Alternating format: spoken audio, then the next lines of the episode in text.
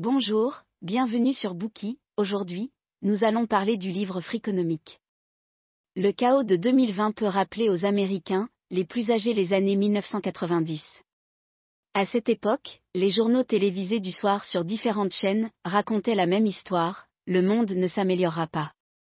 Depuis des décennies, le taux de criminalité dans toutes les villes américaines augmentait inexorablement.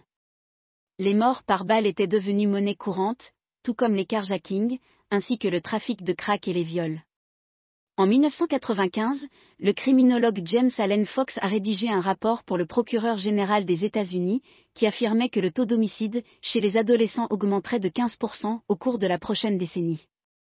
Il s'agissait d'une estimation optimiste. Dans un scénario pessimiste, ce chiffre ferait plus que doubler. D'autres criminologues, politiciens et prévisionnistes ont formulé les mêmes horribles prédictions. Nous savons que nous avons environ six ans pour renverser la situation en matière de criminalité juvénile, a déclaré Clinton, sinon notre pays va sombrer dans le chaos. Et mes successeurs ne feront pas de discours sur les merveilleuses opportunités de l'économie mondiale, ils essaieront de préserver la vie des gens corps et âmes dans les rues de ces villes. Heureusement, les prévisions pessimistes du président ne se sont pas réalisées.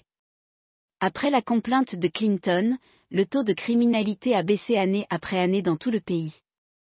En 2000, le taux global d'homicide aux États-Unis était tombé à son plus bas niveau depuis 35 ans. La baisse de la criminalité a embarrassé les experts, qui ont réagi rapidement en s'empressant de l'expliquer.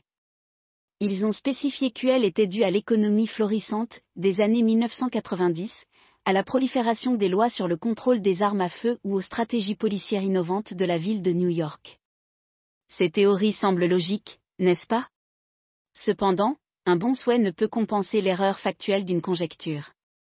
Plusieurs contre-exemples sont donnés dans ce livre. Premièrement, dans les années 1960, lorsque l'économie a connu une croissance florissante, la criminalité violente a augmenté. Deuxièmement, en Suisse, chaque homme adulte reçoit un fusil d'assaut pour le service de la milice, et pourtant le pays est l'une des régions les plus sûres au monde. Troisièmement, si l'on exclut l'effet de la vague d'embauche de policiers, la baisse de la criminalité à New York n'a été que moyenne par rapport aux autres villes américaines. Ces experts subiront sans doute un coup dur face à de tels contre-exemples. La discussion ci-dessus sur les taux de criminalité n'est qu'un des nombreux sujets abordés dans Friconomique, un économiste véreux explore la face cachée de tout élément. Vous serez peut-être étonné de constater que les sujets abordés dans ce livre sont très différents de votre compréhension antérieure de l'économie. De quel genre de livre économique s'agit-il? En fait, non seulement vous avez de tels doutes, mais beaucoup de gens, y compris les pères de l'auteur, pourraient ne pas reconnaître leur travail comme celui de l'économie en général. L'auteur a déclaré qu'il s'intéressait peu aux sujets économiques traditionnels, tels que le marché boursier, la fiscalité et la déflation. Il s'intéresse davantage à l'exploration des énigmes de la vie quotidienne à l'aide de méthodes économiques. Par exemple, pourquoi le taux de criminalité a-t-il baissé? Qu'est-ce qui est le plus dangereux pour les enfants, une piscine ou une arme à feu? Il explore les lois et la vérité qui se cachent derrière ces questions en étudiant des données, comme les statistiques de la criminalité à New York, les résultats des tests des élèves et les données des matchs des lutteurs de sumo. Ce livre n'avait pas l'intention de bouleverser les idées reçues, mais il l'a fait. Que vous ayez ou non étudié l'économie, vous trouverez ce livre intéressant. Stephen D. Levitt est professeur d'économie à l'Université de Chicago. Il est également rédacteur en chef du journal de l'économie politique et du journal Carterly de l'économie. En 2003, il remporte la médaille John Bat Clark, une sorte de prix Nobel junior pour les jeunes économistes, et Bill Clinton l'exhorte un jour à rejoindre son groupe de réflexion. L'auteur, et à la fois journaliste Stephen J. Dubney, est co-auteur de ce livre. Ensuite, nous allons choisir trois questions pour vous montrer comment Friconomique observe les problèmes d'un point de vue économique. Question 1. Qu'ont en commun les instituteurs et les lutteurs de sumo? Deuxième question. Où sont passés tous les criminels? Troisième question. Qu'est-ce qui fait un parent parfait? Première partie. Qu'ont en commun les instituteurs et les lutteurs de sumo?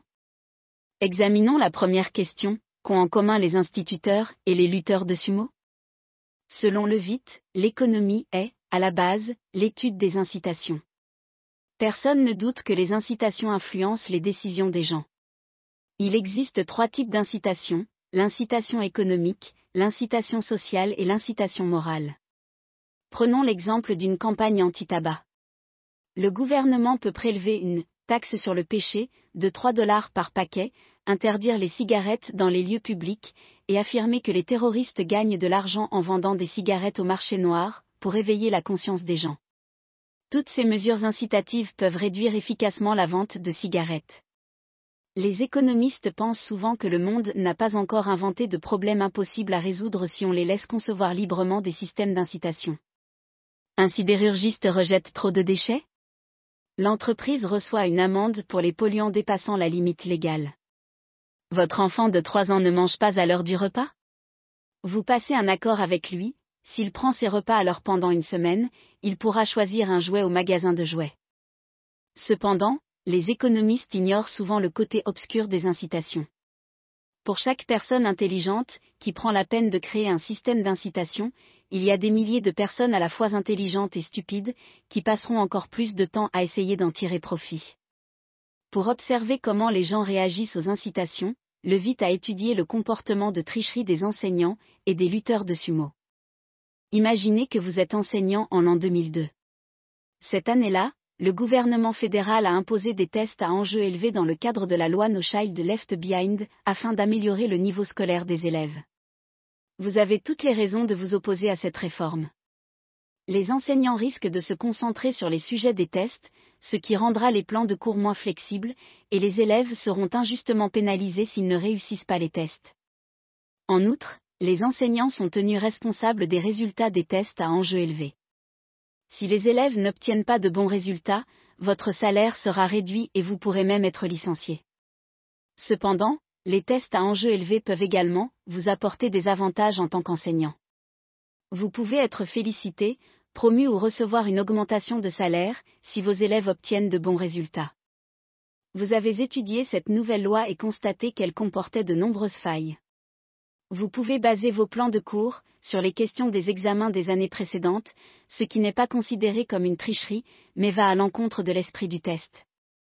Vous pouvez accorder aux élèves un délai supplémentaire pour terminer le test, ou leur demander de remplir chaque case au hasard, lorsque le test arrive à sa fin.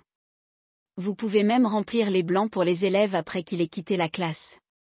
Certains enseignants des écoles publiques de Chicago ont triché au test d'une manière plus audacieuse. Ils ont délibérément modifié les réponses des élèves.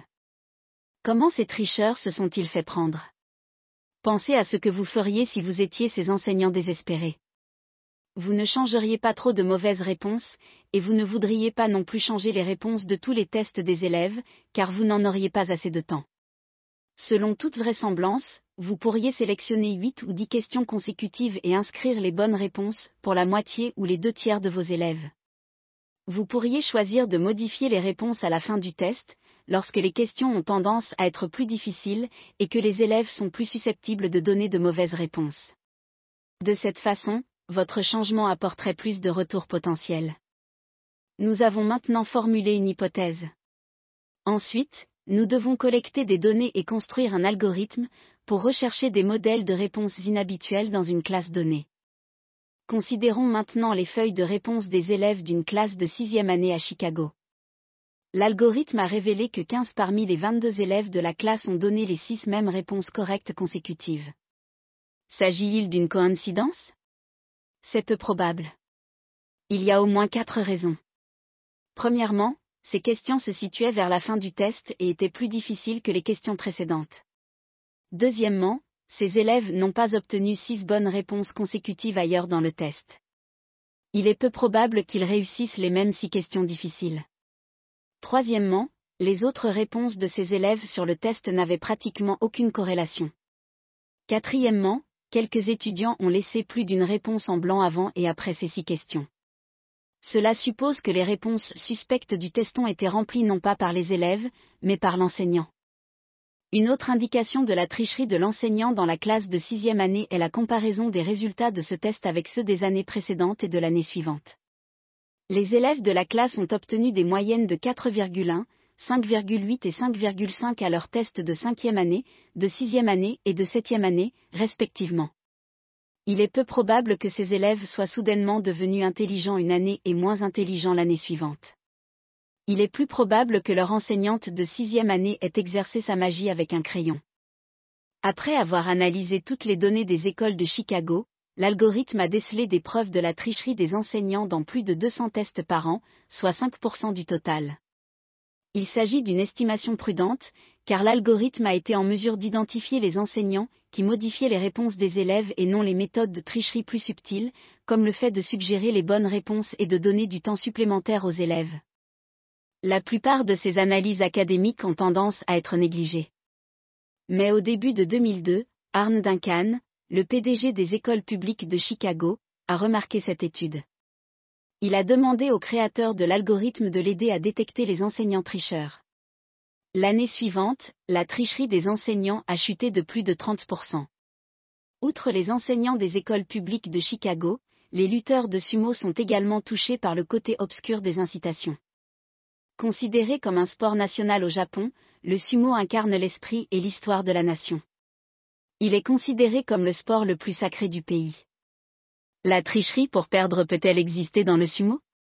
Oui, c'est possible.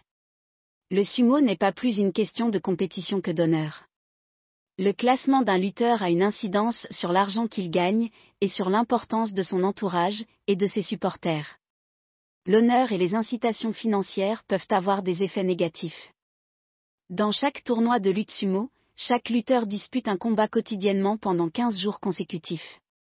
Après le tournoi, s'il a un record de victoire, son classement augmente.